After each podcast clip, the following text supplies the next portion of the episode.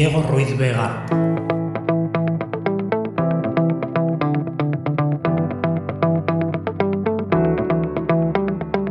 Muy buenas, soy Javier Ayúcar y esto es La Brevet Card, el podcast sobre ciclismo randoner en español.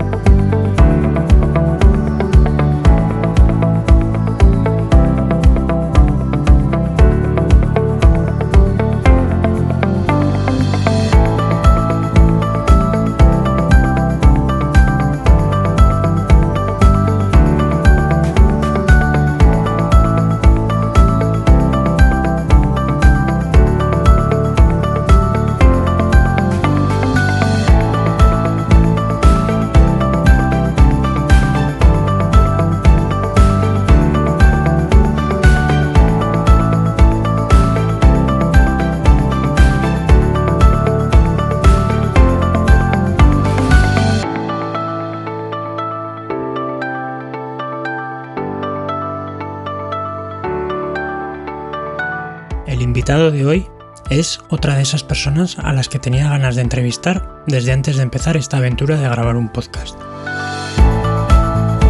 Y es que Diego es uno de esos randoners que llama la atención aún sin pretenderlo, por la naturalidad con la que cuenta sus aventuras.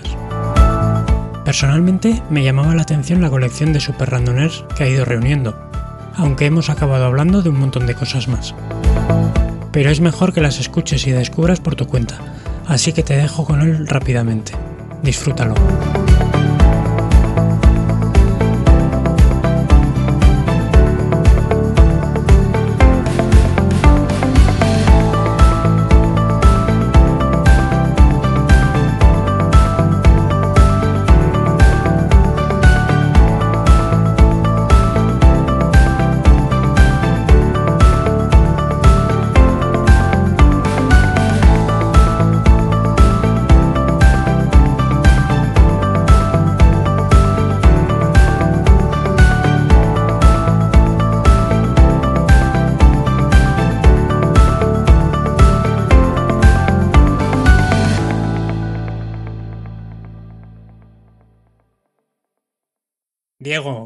Buenas. Bienvenido a la Brevet Card. Hola Javier, ¿qué tal? Buenas tardes. Muy buenas. Nada, lo primero, eh, agradecerte este, este ratito. Eh, espero que, que te vayas a sentir cómodo y que pasemos un rato lo más, lo más eh, divertido y entretenido posible hablando de algo que yo creo que nos, que nos une y que nos gusta, ¿no? Eh, para el que no, para el que no sepa quién es Diego Ruiz Vega, eh, no sé, me gustaría que antes de arrancar con las, con las preguntas, te, te presentes un poco a ti mismo. ¿Quién es Diego eh, y cómo llegaste un poco al mundo randoner, cuando empezaste y un poco por encima tu, tu pequeña o gran trayectoria? Bueno, pues Diego es un apasionado más de esta, de esta disciplina. Y dependiendo un poco con el día, con el pie que nos levantemos, pues así estamos más incentivados, más motivados y con más ganas de, de pedalear, supongo que como, como todo el mundo. Eh, yo esta disciplina la empecé, no llevo mucho tiempo, empecé en el 2019, creo recordar. Yo vengo de otro mundillo, como casi todo el mundo creo que del mundo randonero, ha pasado por otras disciplinas. Eh, yo vengo del mundillo de- del atletismo. Tuve problemas con las rodillas, no pude, tengo gonalia bilateral, no podía, el tema del impacto me, hacía mucho daño y bueno, me dijeron que hiciera, que hiciera ciclismo y fue así como, como empecé. Empecé con el ciclismo un poco más a lo que estamos acostumbrados, ¿no? En plan así carreriza, en plan grupeta y llegó un momento que me, que me aburrí. Llegó un momento que, el fin de semana pues ya no me apetecía descolgar la bicicleta, no me apetecía ir a gancho de, un chaval de, 25 años y, bueno, y me apetecía ir un poco más a mi bola, tiradas más largas y ya empecé a indagar por las redes y, vi el formato randoné y aquí en Andalucía por aquellos entonces, ya digo, en el 2019, eh, vi el nombre de Rafa Cortegana, me puse en contacto con él eh, él llevaba el club de randoner del, azar y, fue quien me marcó un poco las pautas de, ese mundillo. Y, empecé con, eso, con randoner del azar. Bien, bien. Vale. Eh, luego, luego indagaremos un poco porque es verdad que empezaste, eh, si bien en, años no, no, hace tanto, de hecho empezamos, empezamos a la vez, yo también empecé en 2019 pero mm. una vez que has empezado le cogiste el gusto y, te ha dado tiempo en estos años a hacer, hacer bastantes breves, hacer eh, otro tipo de, de pruebas como puede ser la, flecha o como pueden ser las super randoners, que luego entraremos también un poquito. Y si no me equivoco, esta ha sido eh, tu segunda participación en la París-Brest-París, que digamos que a todos los que empezamos en este mundillo es un poco como la, el evento referencia, ¿no? Digamos. Eh, vamos a ir entrando un poco en materia.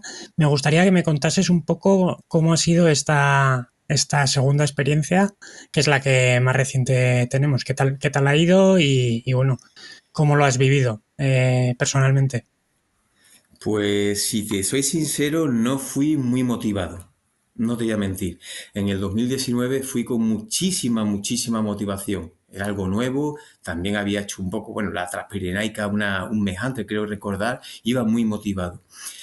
Eh, este año no. Este año, bueno, me escribí pensando que, la motivación vendría de una manera o de otra y la verdad que no fue así. Fui motivado por el tema de los compañeros, de... Es cierto, es verdad que yo a vez que estás allí ya te, te viene un poco más arriba, ¿no? El, día antes, el tema del viaje, el tema de prepararlo un poco todo, ya te viene un poco más arriba. Pero cierto es verdad que no, tuvo, no tiene nada que ver con la, con la edición del 2019 que, que fui mucho, mucho más animado.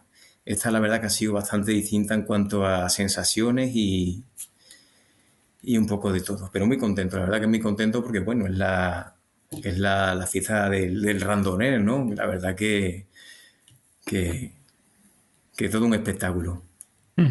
Subiste un vídeo, me acuerdo después de, después de terminar, que no sé si era tuyo, de un poco por dónde dormía la gente, que era casi en cualquier sitio, ¿no? A mí la verdad que me, hizo una mezcla entre, entre gracia y, y, susto, ¿no? Porque sí, sí, era un sentimiento, digamos. Me, me daban ganas de arroparlos. bien, bien. Eh, Comentabas que, te fuiste metiendo un poco en materia a pesar de que no tenías eh, esa motivación mm, conforme se iba acercando la fecha, conforme ibas haciendo los preparativos y con el viaje. Eh, ¿Has viajado con la Federación de Cicloturismo? Sí, me fui con la, con la federación, sobre todo por eso, porque en este mundillo prácticamente pues nos conocemos todos. Y mi motivación venía pues por eso, por compartir, por compartir con compañeros experiencias, eh, allí noches de hotel, días antes, días después. Por eso me fui con la, con la federación. Aparte que, bueno, es muy cómodo ir con ellos porque te lo organizan todo y... Bien, bien. No, era, era curiosidad porque, porque sé que, que organizaban, bueno, eh, no sé si al final uno o varios autobuses y la verdad que lo que dices tiene, tiene pinta de, ser cómodo, ¿no? Un poco a, tiro hecho. No tienes que, buscar. Vale. Eh, una vez que llegas a París y ya, digamos, eh, pues te toca tu, cajón de salida o, o llamémosle como quieras, tu oleada, ¿no? Que le, le llaman ellos. ¿Qué, ¿Qué, tal se desarrolló eh, la experiencia? ¿Algo que, que resaltar o, bueno, no sé si tuviste... ¿Ibas solo? Eh, ¿Hiciste grupeta con algún compañero conocido? Salí solo. Salía en el, cajón de la, letra G, salía a las cinco y media. Eh, quise salir solo. Me gusta ir solo. me encanta ir solo y se me da muy bien ir solo. Eh, cierto, es verdad que mm, coincidí con muchísimas grupetas, con muchísimos compañeros, fui de salto en salto, iba pillando uno, los dejaba, iba pillando otro, en fin, la verdad que lo pasé muy bien. Los primeros 600 kilómetros, yo nunca tengo una, estrategia, ni un plan A, ni plan B, me, dejo llevar un poco por, por sensaciones. Eh, sí que es verdad que tenía alojamiento en el kilómetro 660, creo recordar, y mi estrategia era pues llegar al 660, dormir un poco y de vuelta, poco más, con tal de utilizar lo que era el, la, noche de, la noche de hotel. Eh, los primeros 500 kilómetros, la verdad que bueno, son muy, muy rodadores, salimos así con esa adrenalina y, y fui como alma que lleva el diablo. Yo creo que por encima de, de mis posibilidades. fui, fui cogiendo una grupeta, fui cogiendo otra y la verdad que tampoco fui nada, nada egoísta. Fui también dando relevos y, y en el kilómetro 500 y algo ya empecé con una pequeña molestia en la rodilla. Eh, empecé a pedalear de una manera muy descompensada, se me pasó el dolor a la otra rodilla, bueno, dolores hasta... Y al final la verdad que muy mal. Acabé a partir del kilómetro 700, ya fue unos dolores terribles en las rodillas, en los tobillos, bueno. Acabé arrastrándome como una sabandija, pero aún así lo pasé muy bien, muy bien, muy bien, muy bien. Bien, bien. Eh, yo por lo que te sigo un poco en, redes, el tema de la rodilla venía de, lo venías arrastrando de antes, ¿no? Este año... Es mi punto Muchas veces, más que una breve, una súper breve, acaba, acaba siendo un dualón. Un poco de correr y un poco de bicicleta. me, ha pasado, me ha pasado muchísimas ocasiones y, bueno, me, ha pasado me pasó en la Madrid-Gijón, que me pasó en la, en la otra París-Brest, la del 2019, me pasó en la Transpirinaica y en varias ocasiones me, ha pasado eso. Pero bueno, es tendré que fortalecer ese talón de Aquiles. Es, curioso porque la París-Brest, pese a no ser una, un recorrido especialmente montañoso, ¿no? O sea, sí que es como muy rompepiernas, yo por lo que comentáis todos es como muy a repechos, pero no tiene, no tiene un desnivel acumulado positivo que, llame la atención, ¿no? Digamos que se salga un poco de, los parámetros como puede ser Transpirines o este tipo de, de pruebas. Sin embargo, eh, eh, conozco ya bastante gente que las rodillas en la, y la Paris-Brest se han llevado regular. Vamos a decir que han tenido, han tenido bastantes problemas. ¿Por qué crees que puede, que puede venir esto? Eh, sé que hay gente que abusa un poco del plato. Ya se ha comentado aquí también a compañeros que lo han dicho. No es mi caso. Yo llevo un desarrollo muy liviano, llevo un compact y atrás llevo un 36 y no abuso para nada del plato. En esta edición yo venía de, Marruecos. Estuve allí haciendo lo que era un par de semanas, haciendo el, Atlas, unos mil kilómetros y un desnivel brutal. Eh, muchísimo gravel, iba con una bicicleta de 40 kilos y, y, un recorrido que, bueno, unos puertos de, unos puertos de AUPA igual. Iba por Marruecos, para que te iba a contar, empujando la bicicleta también, empujando también la bicicleta y vine, y un poco tocadete. También en la edición del 2019 que tuve problemas de rodillas, también la, el mes antes que había hecho la, la Transpirinaica y, y, ese año también, no, creo recordar que hice 10 SR. Había meses que hice 4 SR, prácticamente una por semana abusé también un poco del, desnivel, el no dosificarte también, el no... En fin, creo que para este tipo de pruebas hay que ir con ganas de bicicleta, sobre todo. Siempre que he ido a la París he ido ya un poco pasado, pasado de kilómetros, pasado de, desnivel y, bueno. Es, es importante. Eh, ha sido por eso. Es importante esto que comentas de llegar a los a los eventos con, con, ganas, ¿no? Porque yo, a mí me pasa, yo tuve una época en la que hacía triatlón y, alguna vez me ha pasado llegar a un, yo que sé, un medio Ironman y venir tan pasado de vueltas y tan obligado de entrenar muchas veces, ¿no? Que, que acabas eh, casi casi deseando que llegue la fecha para parar más que para disfrutar de la, de la experiencia. Esto ya como algo mío personal que no sé si, si estarás de acuerdo o no. Sí, totalmente. Totalmente. Para este tipo de pruebas, ya te digo, hay que pillarlas con ganas y, descansado. Y es que aquí cualquier pequeño dolor que puedas tener, ya sea en muñecas, en hombros, en, en, rodillas, donde sea, que se acentúa de una manera brutal. Es la muerte a pellizco, la muerte, la muerte china, va, va más. Así que hay que llegar descansado, entrenado, sí, eso sí, entrenado, pero, pero muy descansado, entrenado pero muy descansado. Sí, al hilo de esto, eh, no es algo que, que tuviese preparado, digamos, en el, un poco en el checklist de cositas que quiero preguntarte, pero es verdad que no, que muchas veces decimos, eh, si, el, si la cabeza puede, el cuerpo sigue a la cabeza. A mí me ha pasado incluso eh, al revés, ¿no? Que cuando el cuando tienes un agotamiento físico ya extremo, eh, ni siquiera la cabeza piensa con claridad y no sé si a ti te, ha pasado en alguna ocasión. No. Ahí ya te digo que, no. Las he pasado muy, muy putas en mucho, en muchas ocasiones. Y la verdad que físicamente mm, tengo muchísimas limitaciones tengo siempre dolores de espalda, eh, en fin, tengo eh, las rodillas, como te he dicho, pero mentalmente soy muy fuerte.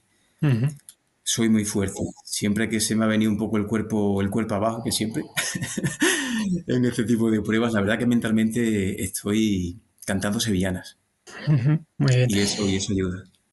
Eh, importante, pues, mantener la cabeza digamos, en su, en su sitio. Sí, pero también es importante saber decir basta y hasta aquí hemos llegado.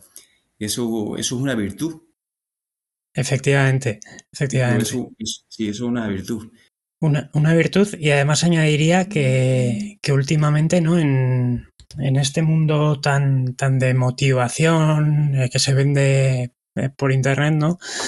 Eh, parece que siempre hay que andar superándose y lo hemos, lo hemos hablado con algún otro invitado que, es, que puede ser un mensaje incluso peligroso, ¿no? Porque yo creo que, que sí que es verdad que en este mundo randoner la gente por, por lo general eh, se conoce muy bien a sí misma y sabe cuándo, sí y cuándo no, pero, pero no, no, no siempre vale seguir a toda costa, yo creo. No, no, que va. Lo que pasa es que vivimos en una... Hoy día, eh, eh, si, si, una prueba no es épica o una prueba no se sale un poco de lo convencional, parece que, que, no, que, no, que no vale o que no tiene la importancia o la repercusión que tiene que tener. Y parece que la tengamos que terminar a toda costa, sí o sí. Y bueno, no somos profesionales, estamos en este mundillo pues para disfrutar, para compartir experiencias con los compañeros, para disfrutar sobre todo no para llegar hasta el extremo de pasarlo tan putas que, bueno, que pueda poner en riesgo una grave lesión o incluso algo mayor, ¿no? El tema del sueño, que tan de moda está, o, en fin, hay que saber decir, decir hasta aquí llega. Eso es muy importante. Vale, retomando un poquito la París, no sé si, si tuvieses que comparar al margen del tema de la motivación, que me has dicho al principio, las dos ediciones que, has hecho, ¿qué, diferencias destacarías entre ellas? A modo de la prueba, en este caso yo he visto menos gente este año. Hay algunos compañeros que también han coincidido conmigo. O sea, en el tema de la gente por las calles, no sé. Yo recuerdo de madrugada muchísima más gente por, por las calles, ¿no? Animándote, incluso el día de la, de la, el día anterior de la prueba, ¿no? Lo, no sé, lo veo, lo he visto distinto. En cuestión, en lo personal, ya te digo, en 2019 para mí fue mi primera y iba muy motivado, iba muy motivado. ahora también he ido motivado, pero de... Ya cuando haces dos veces la misma prueba, cierto es verdad que, cambia la cosa. No soy de repetir pruebas porque no me, no me hace mucho tilín. Y más cuando pierdes tantísimo, para hacer la París tienes que perder 10 días el tema familiar, el tema económico, laboral. Bueno, pues también hay otro, tipo de, de pruebas, ¿no? Por todo el mundo, randonero, ¿no? De largas distancias que, que hay que también probar. Y la verdad que te tengo que ser sincero que estaba haciendo la París en esta edición y tenía la cabeza más puesta tal vez en otro sitio que, que en la París. Mm. Vale, vale. Interesante. Eh, además de la París, eh, has hecho varias super randones más. Eh, perdón, super randones no, que también, sino super, super brevets de, de 1200 o más, como pueden ser pues la, la Carsan y alguna más. cuéntame un poquito, digamos, ahí en, en la larga, larga distancia, eh, ¿En qué pruebas, pruebas por, llamarlo de alguna manera, has, has participado? Pues súper breve la Carsan, eh, un recorrido muy bonito. La de la, la Zurica también estuvo muy, muy bien, muy bien organizada, el amigo Salva. Y bueno, y esta última, la, la Madrid, la Madrid Gijón, también un recorrido muy bonito aunque la verdad que el tema de la organización no me terminó de, convencer del todo. Pero bueno, se puede mejorar como todo. Eh, en cuanto a recorrido, por ejemplo, ¿con, cuál te quedarías? Pues recorrido seguramente me quedé con la, con la Madrid-Gijón. Me gustó ya mucho, muchísimo la parte cuando entrábamos en Palencia. Yo soy un enamorado de, Asturias. Y cuando entraba por Gijón, que viví allí una temporada, la verdad que, que bueno, me hay una botella de sidra, me fui a, una marisquería. ¿Te diste un homenaje? un amigo, sí, sí, ahí me puse de Percebe, pero seguramente la Madrid hijo. No me importaría repetirla. creo que coincidiste además con, porque es la del año pasado, ¿no? La de 2022, que coincidiste con, Kiko y con Néstor de, Zaragoza, por lo menos en la ah, salida, porque no, tampoco tiene una participación muy alta, ¿no? Madrid-Gijón. Este año no. En otras ediciones sí que ha habido una participación y creo que superando los 200 participantes. La verdad que hay muchísima variedad, muchas pruebas también a elegir y creo que es una prueba que no se ha mimado como debería. No se ha mimado como debería, ya te digo. Yo eh, mm, eché un poco en falta los habituallamientos, el tema de la calidad de bueno, de los controles, el tema de la organización, eh, un poco más de, facilitarle la cosa al, participante, eh, ser un poco más empático con el participante, eso es importante y la gente, creo que muchísimos participantes estaban de acuerdo conmigo en ese aspecto. Pero bueno, todo se puede mejorar, ya te digo. Bien, bien. Vale. Eh, en cuanto a, por ejemplo, a, la Carsan, eh, que es lineal, que no, es circular, no se, se, sale de Caravaca y se llega a Santiago, de, ahí, de ahí su nombre. Son también 1200, creo, si no estoy mal informado. ¿Cómo se gestiona una prueba eh, con estas características tan peculiares, que no es, que no es lineal a nivel de logística? Eh, hiciste también Transpirines, eh, que es similar en ese sentido, aunque eh, en, otro, en otro mundo un poquito más alejado del, del randoner, pero en esa característica de no linealidad, ¿supone algún cambio para ti a la hora de afrontarla a nivel logístico o, es básicamente lo mismo y lo que cambia es el, el post evento, la manera de regresar y demás? No, en el tema logístico todo exactamente igual. Mira, Javier, yo soy un auténtico desastre, pero un auténtico desastre se queda corto. Mira, yo en todas las super breve o en, todas las super randoner que he participado, nunca, nunca, te doy mi palabra, nunca he, mirado ni tan siquiera el recorrido. Nunca. Son pocas las veces que, que he reservado. Eh, eso de, de, ponerlo, ¿no? Lo típico, eso de poner todo el material eh, eh, expuesto en el suelo y hacer una foto, ¿qué va? Yo voy pillando y a saco para adentro lo que me va entrando en la maleta. A veces creo que he hecho un poco en falta algo de material. Vuelvo a sacar todas las cosas de la pintura, lo vuelvo otra vez a meter para adentro y puño para adentro y todo lo que me entra. O sea que eso de. Es que ya digo que ni tan siquiera miro el track. ¿Vale? El tema de la, de la Carsan, muy bonita, es muy bonita, pero un poco puñetera en el aspecto de, organizarte, porque claro, dejas el coche allí en Caravaca y llegas hasta, hasta el estero, hasta Santiago, y después pues te tienes que buscar la vida para volver. Es un poco un handicap a la hora de los preparativos y, que es un poco más molesta en ese aspecto. Pero después también, bueno, el amigo Juan Pedro se desvivió por, por organizarlo todo, todo muy bien. La verdad que no le pongo un pero, todo muy bien.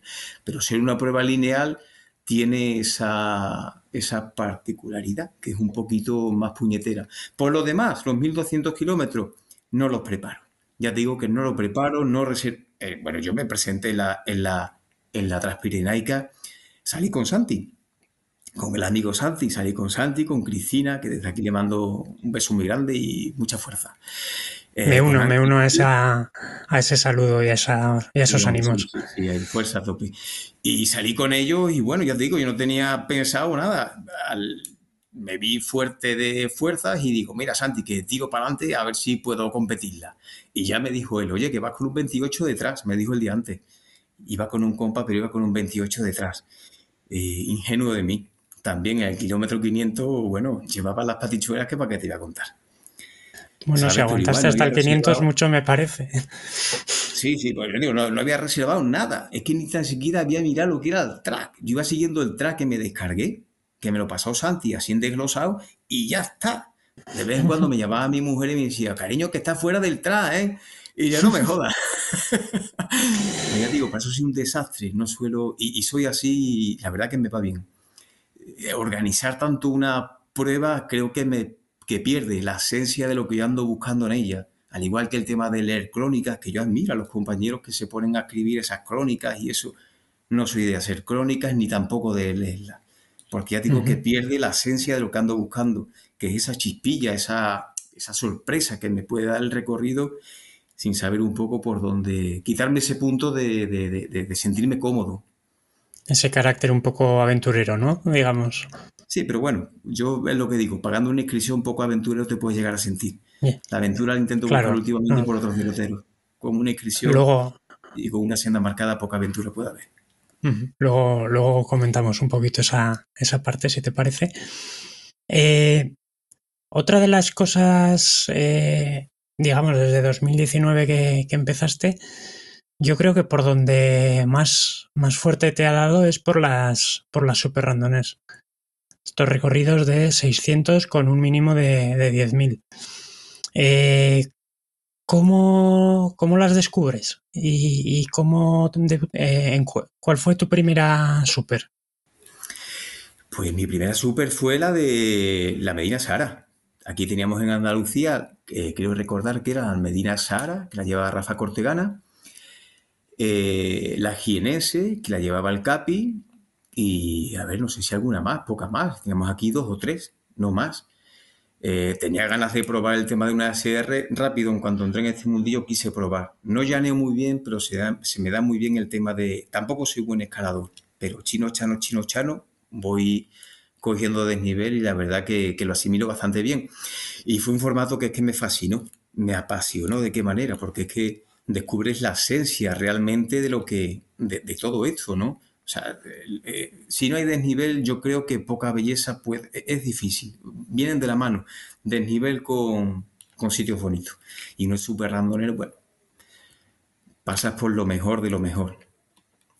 Y me, gustó tanto que, bueno, que empecé con una y hay un montón. Esto que comentas del, del desnivel asociado, digamos, a, a las zonas más, más bonitas, me acuerdo que me lo comentaba Salva también cuando, cuando hablamos, además de que a él, deportivamente hablando, también le, le gusta el, pues el subir, el, sentirse fuerte. Eh, comentábamos eso, ¿no? Que, o comentaba él, mejor dicho, esa parte de, de buscar eh, la, la, naturaleza un poco más salvaje, entre, entre comillas, entre muchas comillas, y esa parte, ¿no? De, de entorno, eh, además generalmente, generalmente suele ser más protegido del viento. Muchas veces yo siempre digo, eh, a mí dame un puerto de 20 kilómetros y quítame una recta de 4 con el aire en cara, porque eh, no psicológicamente no lo, no lo llevo bien. empezaste con, con la de Medina Zahara y hasta hoy que van 27. Sí, algo así. O sea, 26, 27, no sé exactamente, Javier. De todas maneras, muchas son repetidas. Lo bueno que tenemos aquí en Andalucía, eh, Manuel Valles, el CAPI, eh, le pilló en plena pandemia, se ve que entre que está jubilado y que no estaba confinado en casa, se puso a diseñar a diseñar SR y al final tenemos aquí en, en Andalucía en Andalucía 9. Así que, bueno, y una de ellas la tengo aquí en la puerta de casa, ¿no? La, la Sevilla Huelva, que, que es muy, muy, muy, muy bonita sin coger ningún puerto prácticamente, cogemos ahí en 615 kilómetros, creo que tiene. Se cogen 10.600 metros y la verdad que es muy, muy, muy bonita. Muy minera, muy cacisa, muy bonita. Se pasan por muchos pueblos pintorescos que se come muy bien. La recomiendo. Importante. el, otro día, el otro día lo hablaba también con, con Roberto, que ha diseñado junto con Salva la, la de Cantabria, la Superrandonel Valder, Valderredible, siempre se me, se me traba ese nombre.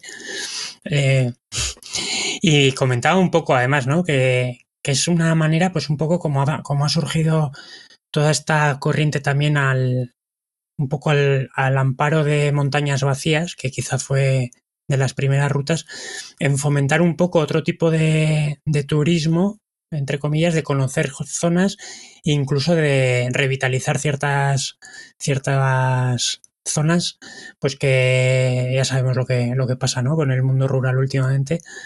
Y es una, una manera también de, pasar por sitios, de que haya, haya tráfico, digamos, en, en, ciertos, en ciertos puntos. Sí. Pero fíjate una cosa, Hablando de, lo de montañas vacías, que la verdad que Ernesto está haciendo un magnífico, un magnífico trabajo, fíjate tú la participación que hay en montañas vacías y la participación que puede haber en la super randoner, no sé, más bonita, más peculiar de España. Montañas vacías no tiene nada que ver. no tiene nada que ver, no tiene nada que ver. No sé si por el tema a la hora de vender un formato sin horas o sin esos puntos de control que te obligan eh, yo, a mí muchas veces me pasa eso en las SR, que paso por, un, por algunos pueblos y me apetece quedarme más tiempo allí. Digo, yo, mira, que tengo que llegar antes de las 10 de la noche porque es que si no se me hace tarde y cojo, cojo noche por tal puerto. Y es un formato que, que en Montañas Vacías, la aceptación que está teniendo es brutal. Con las SR participamos siendo realistas, los mismos de siempre. Sí, sí, los mismos de siempre. Sí, porque ni siquiera dentro del mundo randoner todo el mundo hace, hace supers, ¿no? Eh, yo creo que también hay, digamos, eh, no te diría una, manera de entender, pero sí que hay mucha diferencia quizás en el concepto entre una brevet normal en la que generalmente está esa regla no escrita de más o menos unos mil de desnivel por cada 100 kilómetros. Otra cosa es cómo estén distribuidos. Hmm. Y sin embargo, eh, una Super Randoner con 10.000, 12.000, incluso hay alguna, eh, en 600, a pesar de que los ritmos o, los, o los, tiempos son menos exigentes, eh, pues no a todo el mundo le, le suena tan, tan bien, ¿no? O tan, o tan asumible, por, por decirlo de alguna manera. Claro, pero mira, yo creo que pasa una cosa, eh, hay que saber diferenciar. Yo eso lo, el que hace super randoner, creo que disfruta de ese formato. O sea, eh, ya sabe a lo que va. Va buscando puertos, va buscando eh, el pasar por unos sitios pintorescos, muy bonitos. y el que va buscando hacer una breve, muchas veces va buscando una homologación. ¿Qué es lo que pasa? Una breve eh, esa regla de tres de los 100 kilómetros por los... Aquí en Andalucía somos varios organizadores, ¿vale? Y yo siempre se lo he dicho a ellos, eh, intentar que no condicione el terreno, buscar siempre lo más bonito. Cierto, es verdad que condiciona también un poco la participación, porque hay mucha gente que lo que va buscando ahora, por ejemplo, este año para el tema de la París. Bueno, yo quiero el, el 2, 3, 4 y 6, y, ¿dónde es más fácil? En, no sé, Ancha Castilla, que esto ya no, por decir. Y se va a Castilla a hacer lo que es la serie completa. Ya aquí, por ejemplo, tuvimos en Sevilla un 400 con 6.000 y pico metros y la gente estuvo un, poco más condicionada a lo mejor a venir o el 300 de Fuegirola que también se, iba por peteneras con el desnivel, que es precioso, el 300 que tenemos en, en Fuegirola. Pero claro, limitar, quitarte lo más bonito de la zona por la participación es un poco sopesar si merece la pena o no. Yo le digo a mis compañeros que, oye, cada uno, pero yo prefiero sacarle el jugo a la zona. Eso de ir buscando esa regla de tres, no, no, nunca he sido partidario de, eso. No, está, está claro. Eh, sí que es verdad lo que dices, ¿no? Que, eh, a mí me parece estupendo que haya eh, las dos opciones en ese sentido, porque para alguien, por ejemplo, que, se está iniciando, que no ha hecho nunca 200, pues seguramente para iniciarse sea mm, no mejor, sino más atractivo o más, o más asequible, pues plantearse un 200 con, con 1800 o 2200 de, de desnivel para ver cómo te desenvuelves, si te gusta, si no te gusta.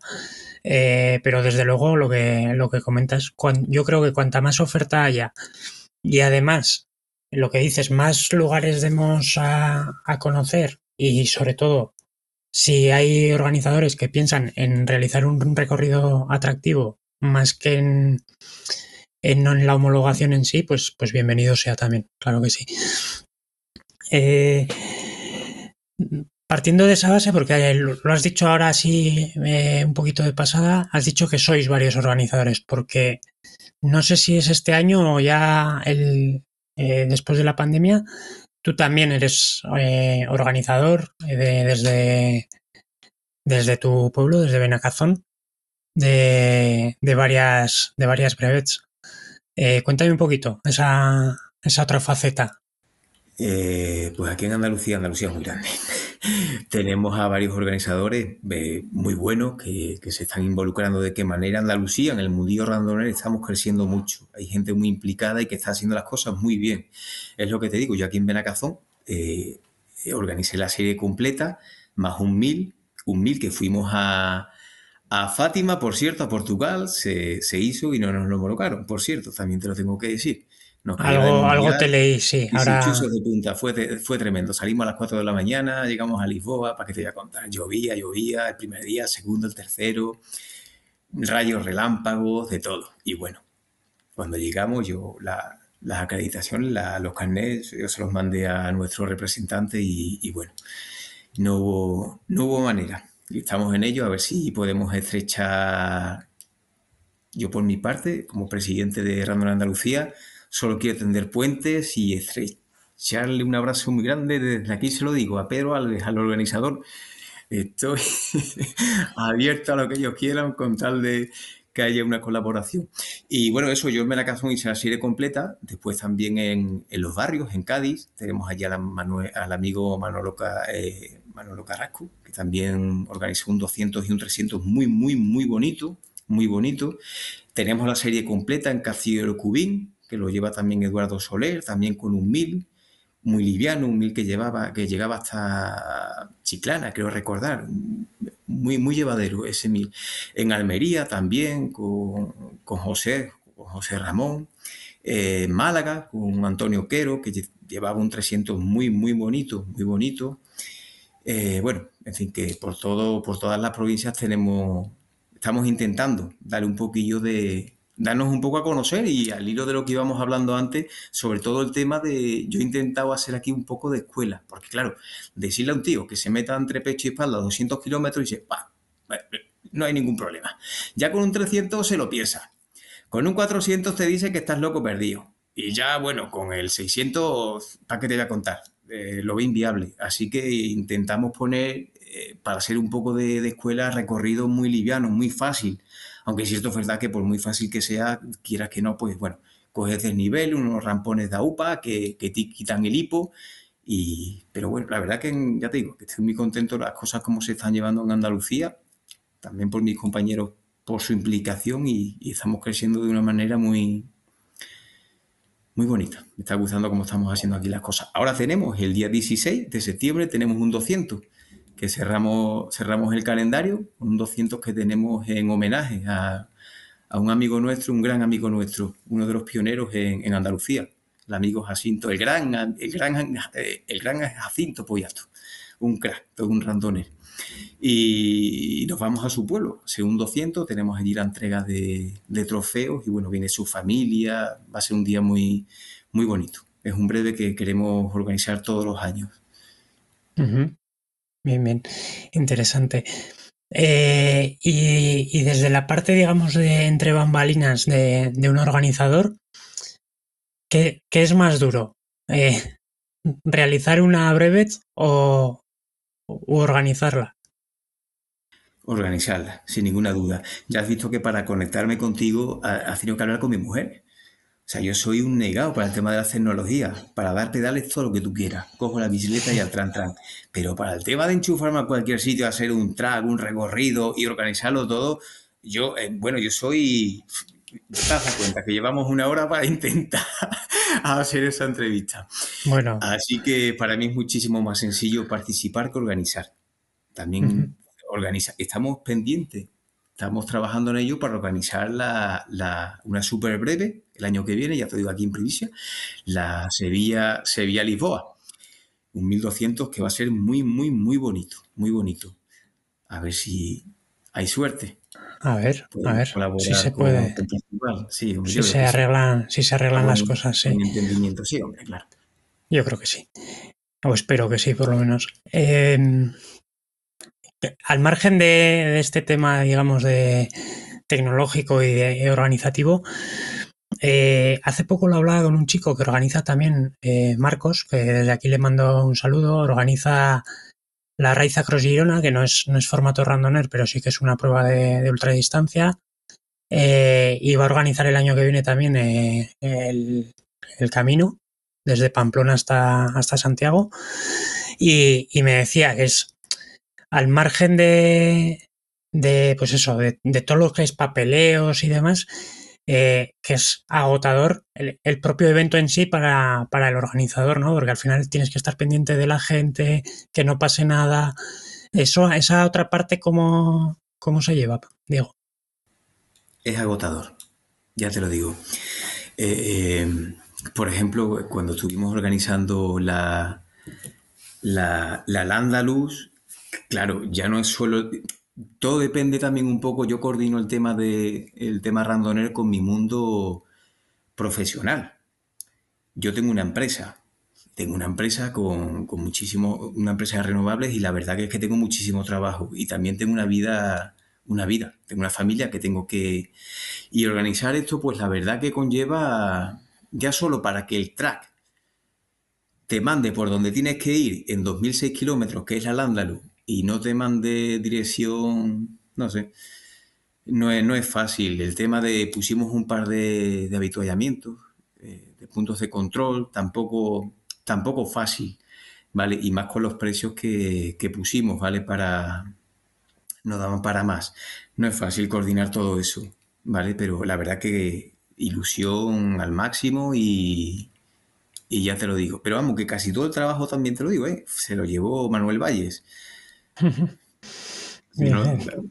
Se lo llevó todo Manuel Valle, así que vale, vale. te muy fuerte, Capi, que yo sin ti. Bien, bien. Eh, comentabas antes, por, ir pasando un poquito al, siguiente punto que, quería hablar contigo, que poca aventura puede haber en, algo que por lo que pagas una inscripción y que tiene un, un track, ¿no? Digamos, eh, que es básicamente te tienes que limitar en ese sentido. La aventura está en lo que en, vivir la experiencia, pero digamos que es un, formato bastante acotado. Lo hablaba con Santi también cuando se pasó por aquí, que a él, pues que había descubierto lo que él llamaba el, ciclismo 3.0, que me, hacía mucha gracia el, término, que es este otro tipo de formato en el que sí que tienes que pasar por ciertos eh, checkpoints, ¿no? Puntos de paso, pero la ruta es libre. Que digamos que es algo intermedio. Evidentemente sigue habiendo una, una inscripción, pero cada uno se, se monta un poco el, el itinerario por donde, por donde le conviene, en función de sus características o de su habilidad eh, con la navegación y, demás.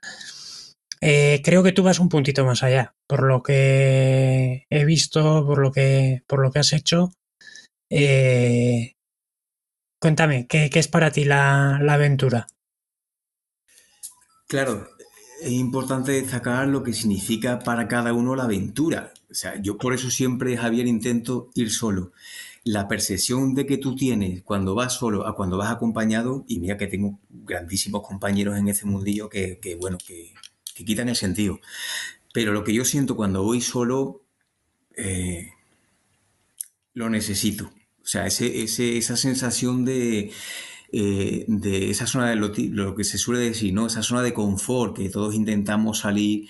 Pero cuando pagas una inscripción vas con un localizador. Quieras que no, eh, tienes que pasar por esos puntos de control. Eh, sigues, sigues estando en esa zona de confort que yo digo. Tienes a más participantes detrás tuya. Sigues estando sobre un track, sobre una línea azul que tienes que seguir. Claro que es una aventura. Eso, eso es indudable. Cada uno, bueno, la aventura como tú lo quieras interpretar. Ya te digo que. Pero he ido un poquito más allá intentando huir de eso, porque me cansé un poco. No del mundo randoner, que me apasiona, para mí es un estilo de vida.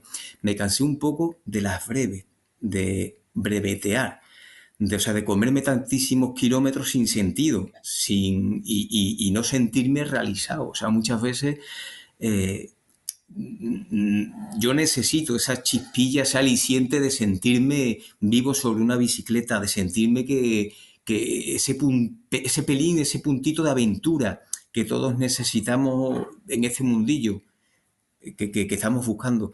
Y la verdad que, que con un track, con un localizador, con una ruta y con un cartel de una prueba ciclista, yo no me, no me llegué a sentir así. No me llegué a sentir así y bueno, y ido haciendo otras cosillas que, también me, me han apasionado de una manera brutal.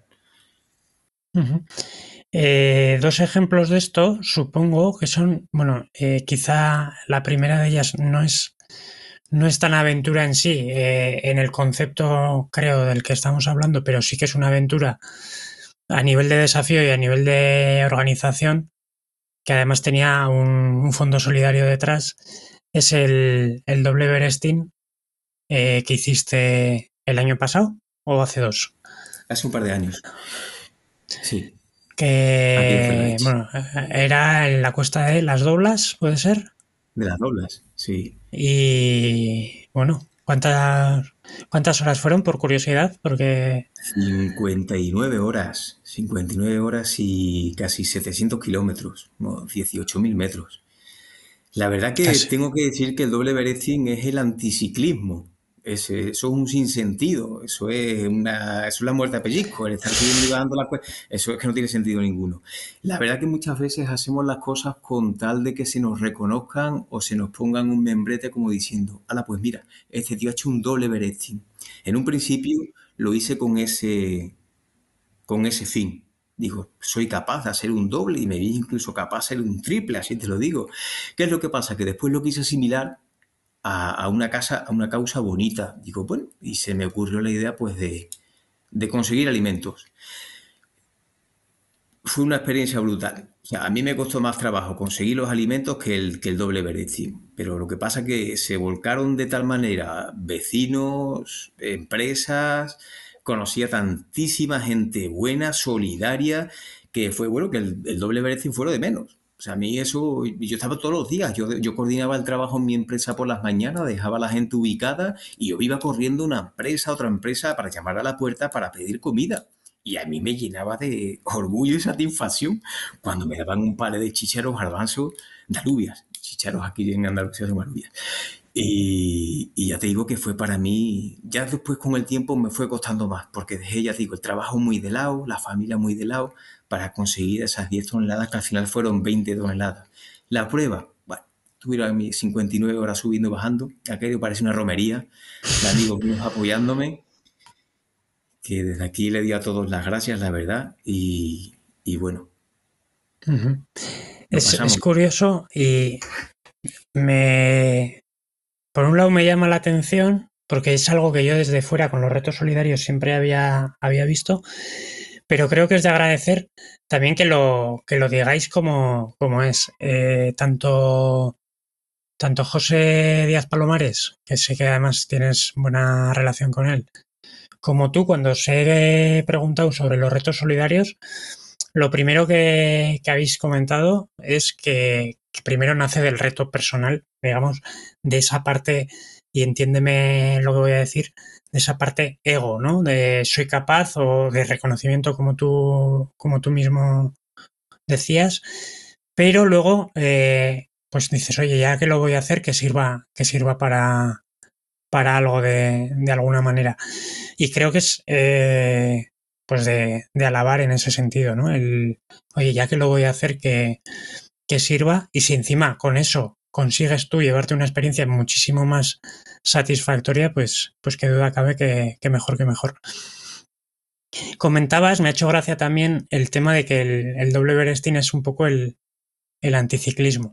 Ya, es un sentido. Y es que es verdad, ¿no? Estábamos hablando hace unos minutos de, de qué es la aventura y de buscar, pues no sé, eh, salir de esa zona de confort.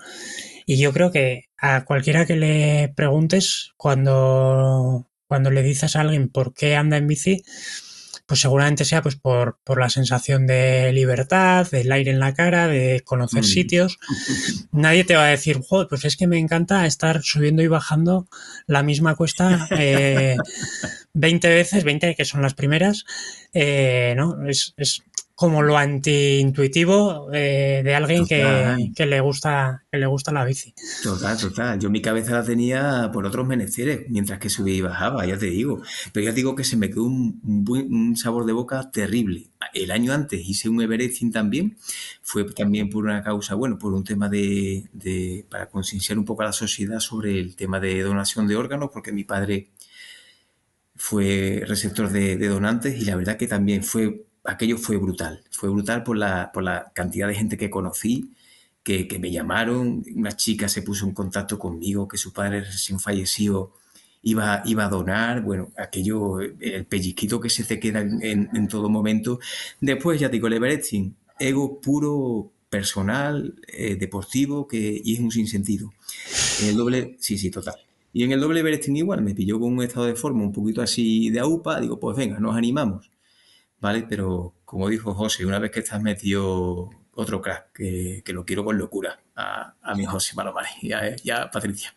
Una vez que estás metido en el fregado, pues bueno, pues te empiezas a animar, te empiezas a involucrar de qué manera, de qué manera, y empiezas a conocer a gente, empiezas a sentir cosas que de verdad que, que bueno, fue muy bonito, muy bonito la prueba deportiva fue un coñazo y que bueno, que, la verdad que me planteé incluso hacer un triple, un cuádruple y que va, que se lo, se lo dejo a la juventud, eso ya no Bien, bien.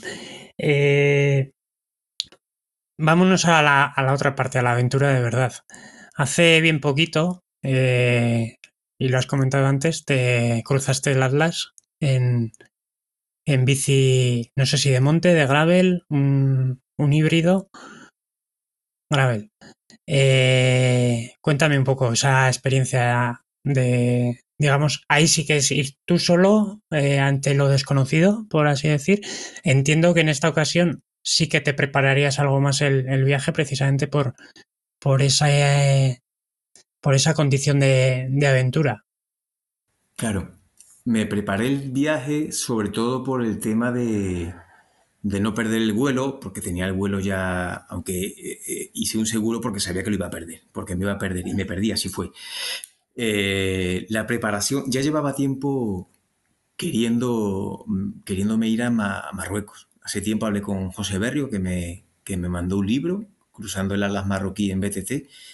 Leí muchísimo sobre Marruecos, me encanta la cultura marroquí y a raíz de, de tanta súper breve, tanta larga distancia, tantas SR y tantos kilómetros que al final me dejaron de llenar un poquito, intenté, me lancé, me lancé un poco al, al vacío sin organizar nada, la verdad, porque es que no, no, no, no va conmigo. Únicamente que de ese libro que me mandó José Berrio, pues yo hablé con el, con el autor, con el, el que lo escribió, un tal Jorge Divi, le escribí por correo y se puso en contacto conmigo y le pedí más o menos consejos. Digo, oye, mira, Jorge, yo tengo una bicicleta de, de gravel y tengo dos semanas por delante y me gustaría perderme, pero vamos, no ver a nadie en esas dos semanas, lo más inhóspito, lo más, no quiero lo típico que...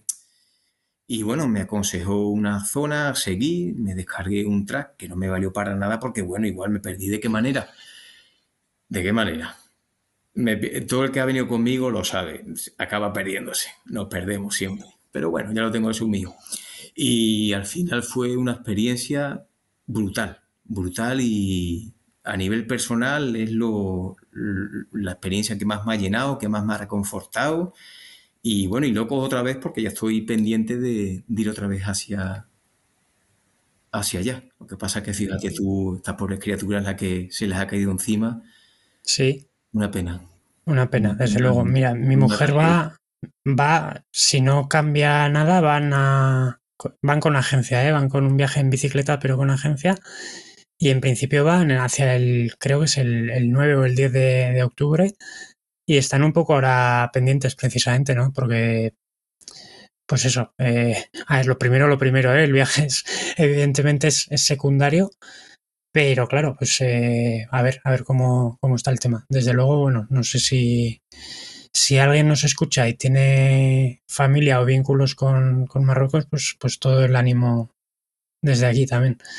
Eh, una pena. Todas estas desgracias, estos, estas cosas, desastres naturales, eh, pues vienen y son, son inevitables, y, pero no dejan de, de ser una, una putada, hablando mal y pronto. Eh, te iba a preguntar por, por ir cerrando, Diego, eh, por, por, tus planes de futuro. Digamos, pues, comentas un poco esta, esta parte, ¿no? De que te ha dejado de llenar de alguna manera el, el tema de las brevets, por, de hacer breves por hacer brevets, ¿no? Por lo menos. Eh, ¿cómo, te, ¿cómo, te, planteas la relación con la bici a, a medio plazo? Eh, me han dejado de llenar a ser breves kilómetros que de comer asfalto. Ya te digo que para mí el tema randoner, no, no, me considero ya tan brevetero, pero me considero mi filosofía de vida, me considero un randoner, ¿vale? Que creo que son cosas muy, que es lo mismo, el mismo camino, pero me intento separar un poquito del mundo brevetero. Eh, eh, las perspectivas, bueno, el año que viene tendremos aquí, organizaré en mi pueblo un 600 especial, que el, el 1000, que también lo intentaré llevar otra vez a Fátima, que es un recorrido muy bonito, y intentaré también pues, organizar el, el, la super breve Sevilla-Lisboa. A partir de ahí, hacer todas las incursiones que pueda a Marruecos, quiero tocar parte de Argelia, meterme también un poco para Mauritania, sin contactos con, con un amigo, ya cambia un poco la cosa por la parte de Mauritania, por el tema de la seguridad, pero tocar un poco esa zona es lo que, es lo que me gustaría. Son mi, en mi perspectiva. Y bueno, siempre que en cuanto se pueda, pues alguna SR por ahí arriba, por el norte. esa zona que es muy bonita. Sí, ya veo que las, las super las, las tienes ahí en el ADN, por, por decirlo de, de, alguna manera. Muy bien. Eh, antes, de, antes de terminar, me gustaría hacerte un par de preguntas ya a nivel... Eh, logísticamente ya me has dicho que eres un poco un caótico. Total. De que no, no, preparas y demás. Mm, pero yo creo que siempre llevas la, por lo menos en la super, la misma configuración, ¿verdad? Una bolsa de cuadro hmm. y una bolsa de, de sillín, creo, que llevas. Lo llevo, pero creo que por carencia. Mm. Lo llevo porque digo, bueno, que si siempre tengo la bicicleta montada, no la desarmo y, sé que, todo lo que me entra en la bicicleta, bueno es. La verdad que no, no suelo ir ligero de equipaje. Llevo una bicicleta muy ligera, es una Ridley, pesa muy poquito, no llega a los 7 kilos. Eh, tampoco me gusta ir muy cargado, pero bueno, la bolsa la llevo hasta, hasta los muchos, siempre que puedo. Sobre todo por no pasar frío, porque la verdad que el tema de ser tan desastroso no solo con organizarla, sino con el tema de, de, ver el tema, el parte meteorológico, me lleva algún que otro sustillo. O sea, pasa un frío de la leche, ¿para qué te voy a contar? La última pasando por Ademuz casi me muero del frío, pero literalmente, ¿eh? me moría del frío. Subir bacares nevando, eh, en fin. Chuzos de punta infinidad de veces y bueno, anda. Y lo que me dice mi mujer, sana con gusto no pica. Pero mortifica. Sí, pero mortifica. sí, sí. Bien, eh, otra pregunta que me, me, genera curiosidad es ¿qué tal te llevas con, con, la noche en la bici? Porque es algo también que mm, últimamente ha habido cierto debate, ¿no? Con eh, la regla, por ejemplo, en Transibérica de les, obligaban a parar a dormir cuatro horas. Eh, ya sé que es un mundo aparte un poco ¿eh? del mundo breve, del mundo randoner, pero ¿has tenido alguna mala experiencia, algún susto en la noche o te, o te gusta? La noche la llevo, la llevo muy bien. Bueno, como te he dicho, yo tengo una empresa de renovables, pero durante 23 años yo he trabajado en la mar.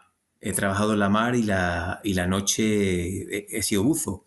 Y la verdad que mis turnos de noche eran largos, tendidos y, y, y, eso lo llevo, lo llevo muy bien. Igual que en el tema del barco también se hacían turnos y, y, me encantaba la noche. El tema de la noche lo llevo muy bien y me gusta muchísimo, muchísimo, me encanta.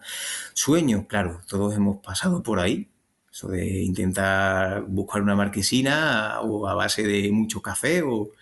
Yo creo que todos hemos pasado por ahí. Cuando se tira el sueño es muy jodido muy jodido y hay que saber lo que estábamos hablando antes. Oye, hasta aquí vamos a parar, que no solo hay que tener cuidado con el coche, también con la bicicleta.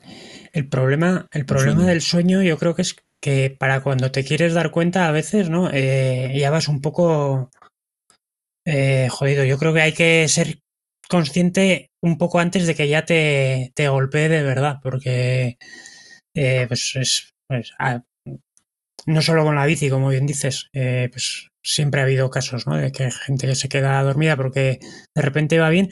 Y es que con un segundo que te hayas quedado dormido, la, la puedes liar muy gorda.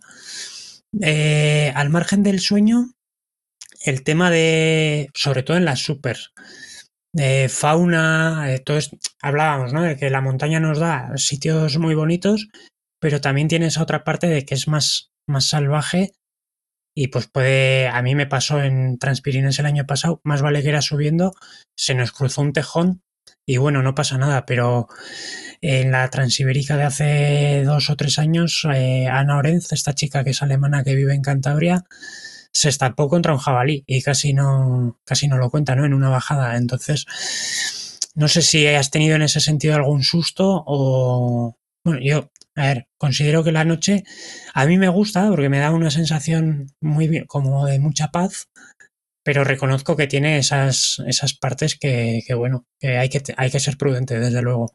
Mucho susto, Javier. Recuerdo un 300 que organizó Eduardo Soler, que subíamos a, a, a la Virgen de la Cabeza bajando, si vamos, quiero recordar a Eduardo Pulido, Eduardo Soler y Jacinto Pollato. Pasé por encima de un tejón, también por la noche, una zona que hay muchísimos jabalí, muchos ciervos, mucho venado.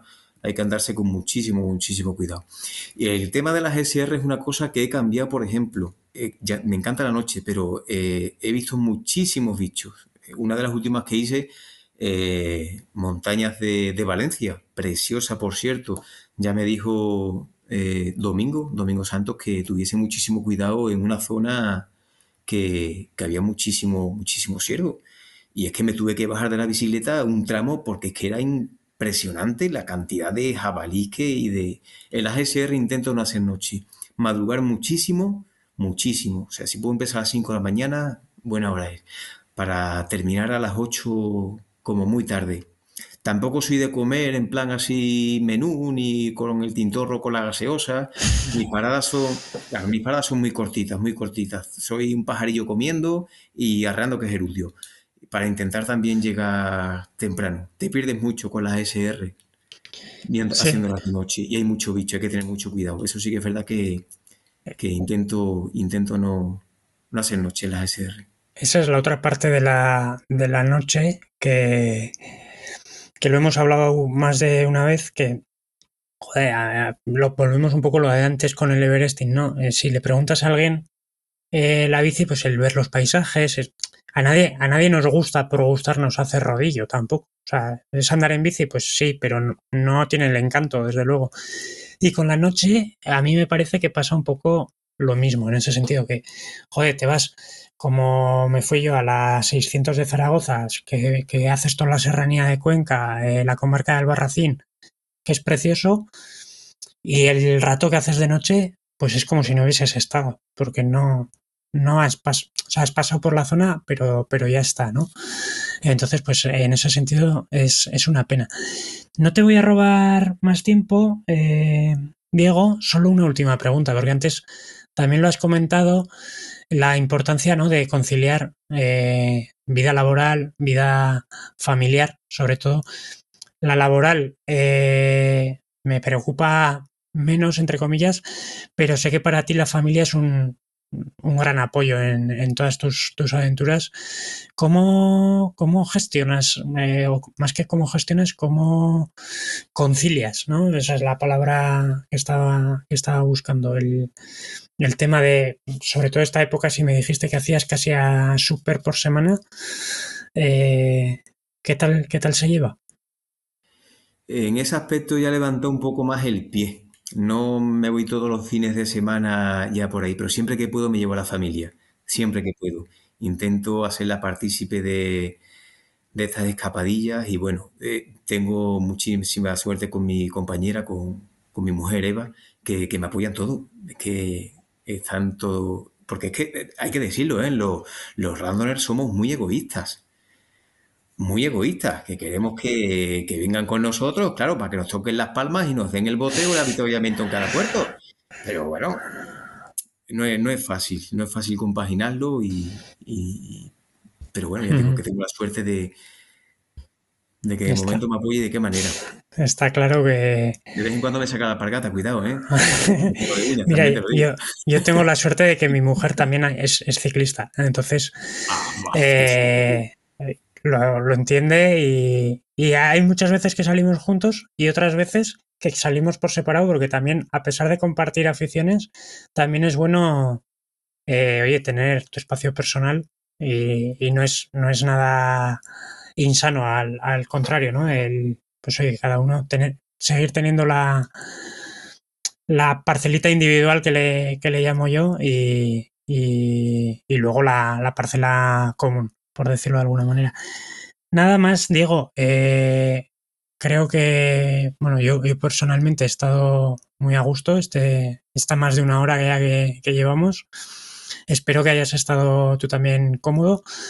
Yo no sé si tienes eh, algo que yo no haya mm, comentado que, que, quisieras que quisieras decir antes de, terminar.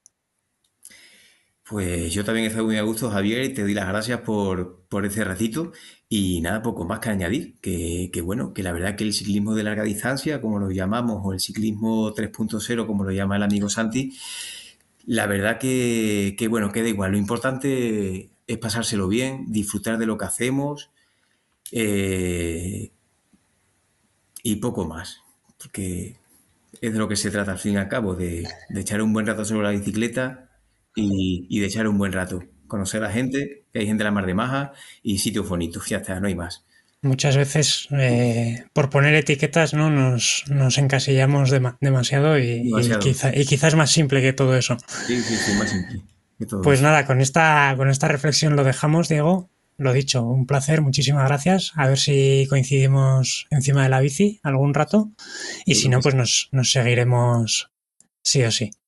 ¿Vale? Que sí, Javier. Un abrazo, hasta luego. Un abrazo, Javier, gracias.